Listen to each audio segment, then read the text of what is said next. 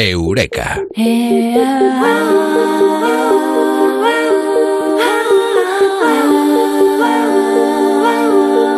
Eureka, la ciencia del amor, lo que la ciencia conoce del amor. En un día como hoy ya es San Valentín. Comado Martínez, Amado, muy buenas, ¿qué tal? Buenas noches. Bueno, una noche especial porque ha comenzado el día de San Valentín, el día de los enamorados. La ciencia conoce mucho sobre la química del amor, del sexo y de muchas cosas, ¿eh? Hoy es el día de los enamorados. ¿Así? Sí, sí, sí, sí. Pero ya hemos hablado muchas veces del amor. Hoy vamos a hablar del ligoteo, que a ver si lo estamos que haciendo sí, sí, eh, claro, claro. o aquí qué pasa. Claro, eh, porque no hay que confundir amor con ligoteo. Eh, después del ligoteo puede venir el amor, pero puede venir algo incluso más maravilloso que es el no amor. Bueno, eso me lo Estoy un explicas poco tú mí, siniestro Eso me lo ¿eh? tienes que explicar.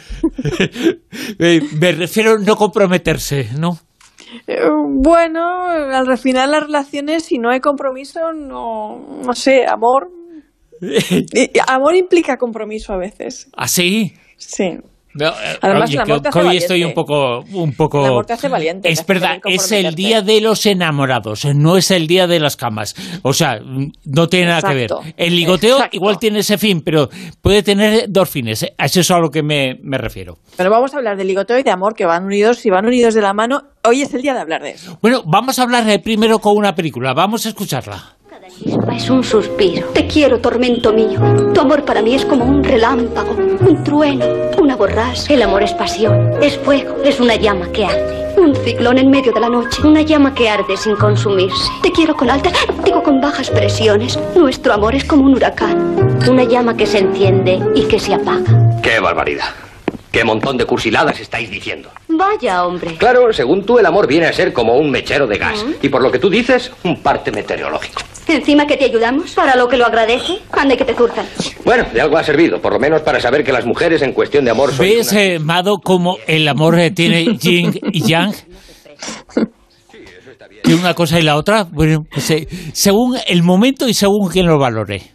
Eh, sí, según Sí. el momento y según quién lo vea. Ese, ese corte es precioso, es de la película El Día de los Enamorados, 1949. Ahí salía Jolines. también nuestra gran Concha Velasco. Es una película preciosa y muy de estas de nunca te cansas de ver, sea el día que, que- que sea, ¿no? Es muy tierna. Y mm, mucha gente no sabe además quién era San Valentín, aunque hay un poco de polémica. de quién Sí, vamos a era, conocer ¿vale? un poquito el personaje eh, que Sí. eh, da nombre a este día, San Valentín. ¿Cuál es eh, su origen? Bueno, pues en realidad la fiesta de San Valentín tiene un origen pagano, como casi todas las fiestas eh, católicas, cristianas, apostólicas y, y- y- y romanas, ¿no? Parece ser que tiene que ver con las Lupercalias, que eran las fiestas en las que los romanos celebraban la primavera y la fertilidad, y se celebraban sobre el 15 de febrero. Entonces, claro, había que encontrar un santo que asociara un poquito ahí a- a estas fiestas y lo que hicieron fue, pues bueno, echar mano de, de uno que se llamaba San Valentín, que parece que en aquel tiempo, en el 270 a.C., el emperador Claudio II prohibió casarse a los jóvenes porque a su juicio los solteros sin hijos eran mejores soldados y claro, fue San Valentín ahí a quejarse y a decir que eso no era posible y a casar a gente en secreto y cogieron y, y- y- y- y lo ejecutaron. ¿Vale? Y este es el motivo por el que, por el que San Valentín es santo mártir Ah, fíjate. y eh, defensor del amor. eh, eh, o sea, que el amor tiene un santo, un santo mártir. Es Eh, muy sí. significativo, ¿eh? El, pues ya, Sí. ya, el, el- eso que dicen, bueno, que no te cojan las flechas del amor. Pues Sí, mira, sí, ahí sí. empezó la cosa.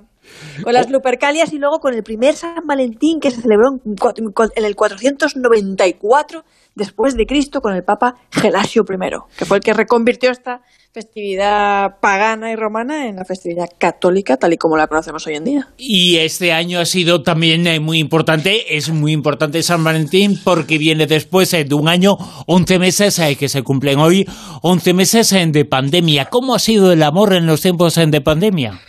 Oye, pues muy duro, muy duro. Yo creo que todos, que hablo por todos diciendo que el amor en tiempos de pandemia ha sido muy duro. Así en general, como que tú y yo ya veníamos un poco tocados. Este, mi madre siempre me decía que el amor, que el amor estaba a la vuelta de la esquina. Pero el mío se ve que está caminando en círculos, porque de verdad, de verdad es que yo tengo que hablar muy seriamente con mi madre y volver a replantear los términos de esta conversación.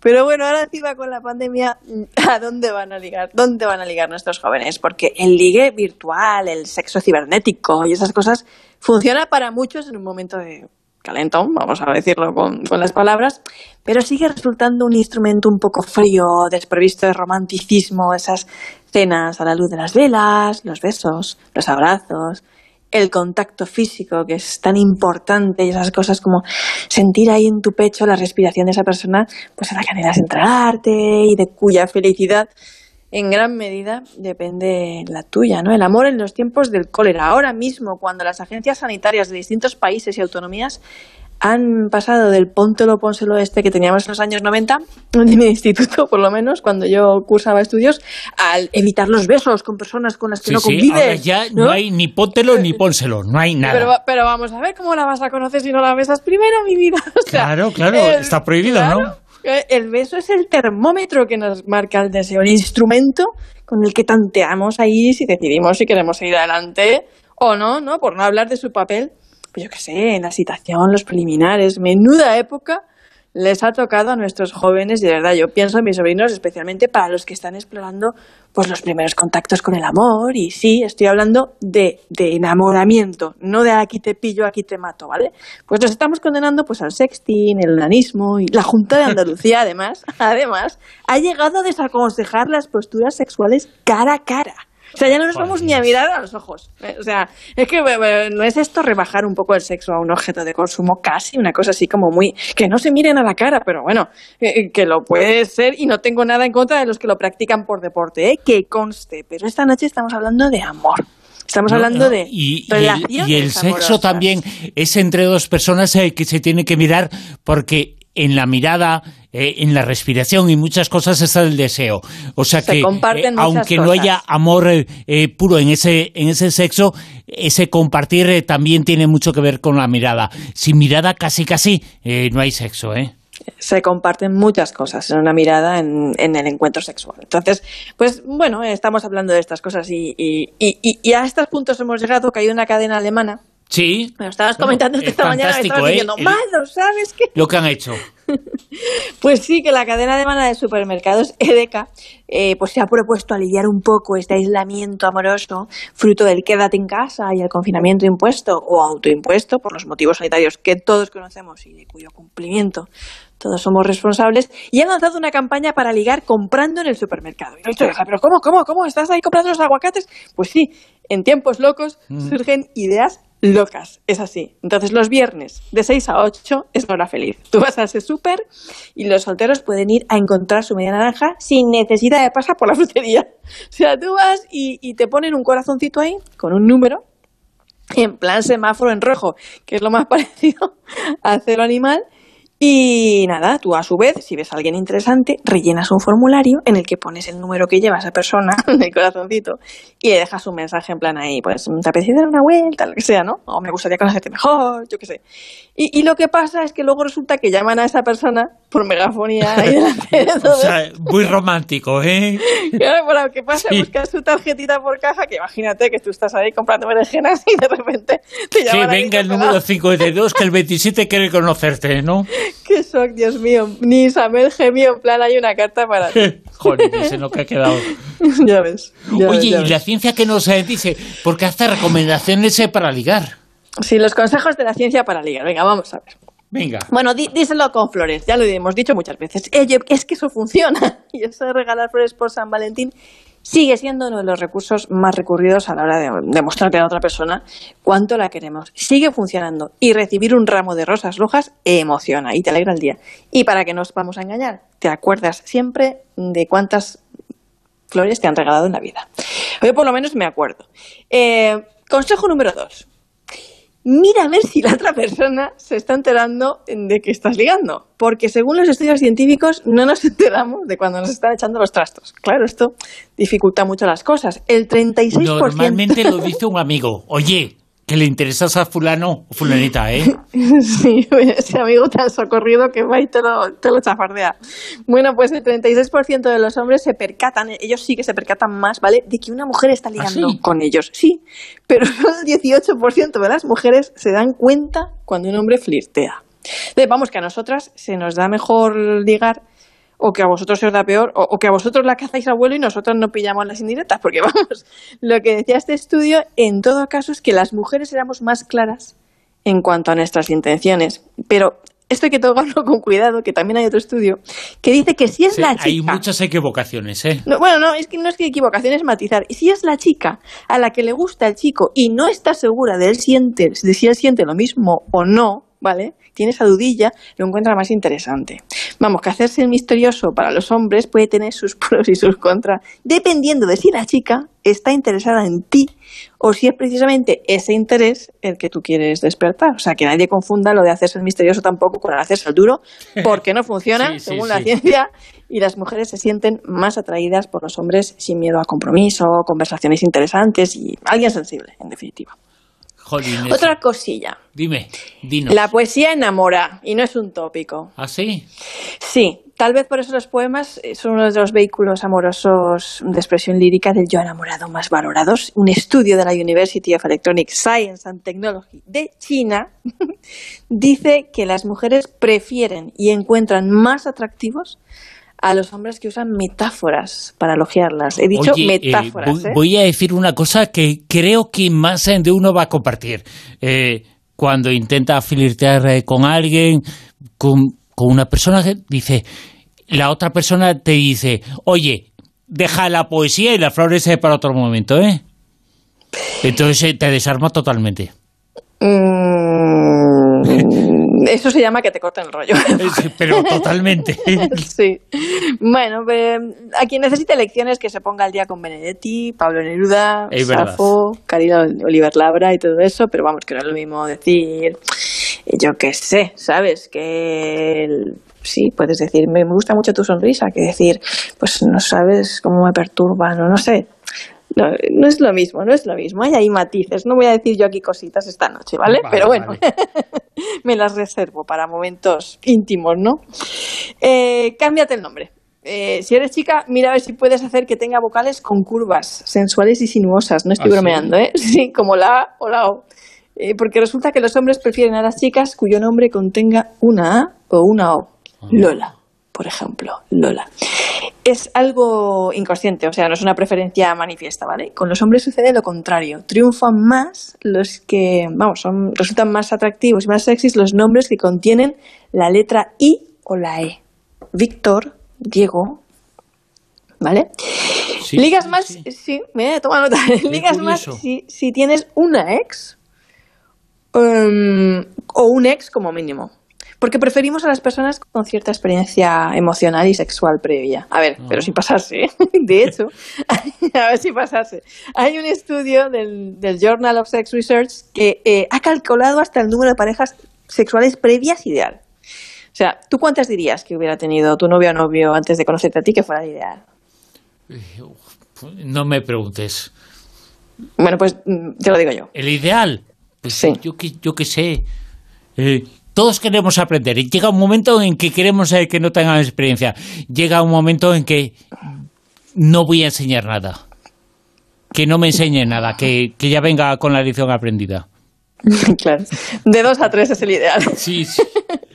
De dos a tres es el ideal. Luego, a partir de ahí, la cosa ya decrece. Porque, de hecho, cuanto más asciende el número de parejas, más desciende el atractivo. Es como mm, unas poquitas, pero no te pases, ¿vale? Según Sí, este sí. estudio. Y esto vale para hombres y mujeres. Mm, Vamos, que ese mito de que la promiscuidad masculina está mejor tolerado va a ser que no es cierto. Eh, Es un estudio limitado a un cierto ámbito cultural, como casi todos los que estamos hablando hasta ahora, occidental, demócrata, educado, nivel medio de ingresos y tal, y normalmente circunscrito a relaciones heterosexuales. Habría que ver cómo aplican estos datos en otras culturas y parejas del mismo sexo, pero son interesantes. Y hay otro consejito que es que dice que, que cuanto menos tacaño y más altruista seas, más ligarás también. O sea, esto, las mujeres le dan muchísima importancia a, esto, que seas altruista y generoso, más que los hombres. Tal vez porque a lo mejor en el pasado se esperaba que fueran ellos quienes corrieran con todos los gastos, pagaran la cuenta, fueran los proveedores del hogar. Pero según la revista británica de psicología, el altruismo contribuye al apareamiento de los seres humanos tanto en hombres como en mujeres. O sea, ellos también le, dan importancia. Las personas altruistas y generosas ligan más, han tenido mm. más parejas y también más sexo. Que sí. Y bueno, en definitiva, el último consejo de la ciencia es que no seas perezoso, no seas indolente, ligas más si tienes un carácter emprendedor y tienes ganas de hacer cosas, involucrarte en nuevas actividades y, y vivir experiencias, ¿no? Que en definitiva el amor es una nueva experiencia, al fin y al cabo. Porque aunque sea amor cada vez que conoces a una persona o nunca se sabe quién va a querer entrar en tu corazón, pues siempre es algo nuevo. Y, el amor es que en el fondo es un misterio, ¿eh? Pues mira, siempre que estamos hablando de misterios, tanto que nos gusta el misterio y lo buscamos en cosas así como muy sobrenaturales, y el amor es una de las cosas más misteriosas que hay en el mundo y sigue siendo un misterio para la ciencia. Eh, porque por muchos marcadores genéticos, muchos estudios de la evolución eh, psicológicos que traten de explicar y describir por qué nos sentimos atraídos hacia unas personas y no otras, o predecir qué parejas van a durar más o menos en el tiempo, que yo creo que están sacando ya hasta algoritmos de quién va a tener una relación con quién y tal, pues al final el motivo por el que nos enamoramos de una persona y no otra sigue siendo un absoluto misterio. Quiero decir, que es algo inconsciente, porque si pudiéramos enamorarnos y desenamorarnos a voluntad, primero que no habría sufrimiento en el mundo. Y, por cierto, yo creo que el desenamoramiento es incluso más misterioso todavía que el enamoramiento. Porque esa persona por la que en el pasado bebíamos los vientos y cuyo nombre te llenaba todas las páginas del diario, de repente ya no nos gusta o incluso nos provoca rechazo, ese drama, ¿no? Que tú dices, pero ¿por qué esta persona que, que, da la vida por mí, que es tan buena, tan cariñosa? Eso que, se dice del amor al odio hay un paso, pero científicamente es que es verdad. Es, también, también. Bueno, pues no sabemos por qué, no lo sabemos y sigue siendo un total y absoluto misterio. Mm. El amor es un misterio y también se escribe con nombre de canción. Escuchamos una, ¿eh?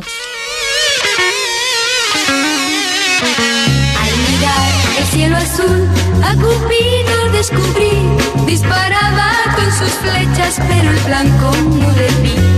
Tal vez yo, o tal vez tú, tal vez a ti te alcanzará. Pero ya te darás cuenta, pues se clavan de verdad. Aquí está.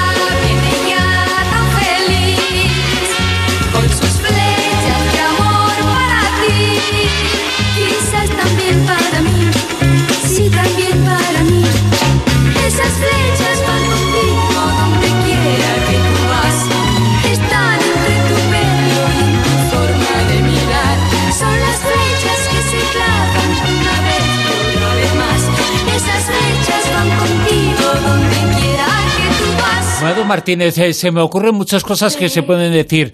Eh, el amor no pasa de moda, tampoco esta canción. O sí, ¿no? Viva Karina, viva Karina por siempre, forever. Sí, sí. Oye, eh, el, amor tiene una serie de tópicos que van a estar siempre ahí y esta canción toca a todos, ¿no? Yo creo que sí, la verdad que sí.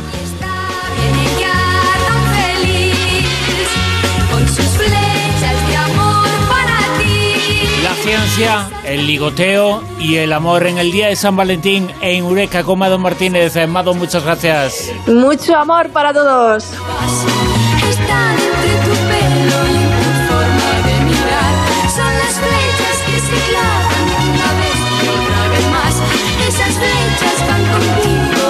Muy interesante y muy divertido esto que nos comentaba sobre el día de San Valentín Mado Martínez en Eureka. Nos eh, comentaba algo sobre ese santo, sobre San Valentín, sobre las eh, creencias eh, respecto al ligoteo, pero también sobre la existencia de una ciencia que nos habla de eso, la ciencia del amor y del ligue. Y también nos decía y nos explicaba cómo estadísticamente los nombres que tienen O, pues ligan más. Es decir, yo, por ejemplo. Yo, que, que tiene O, ¿eh? No, no lo digo por Bruno.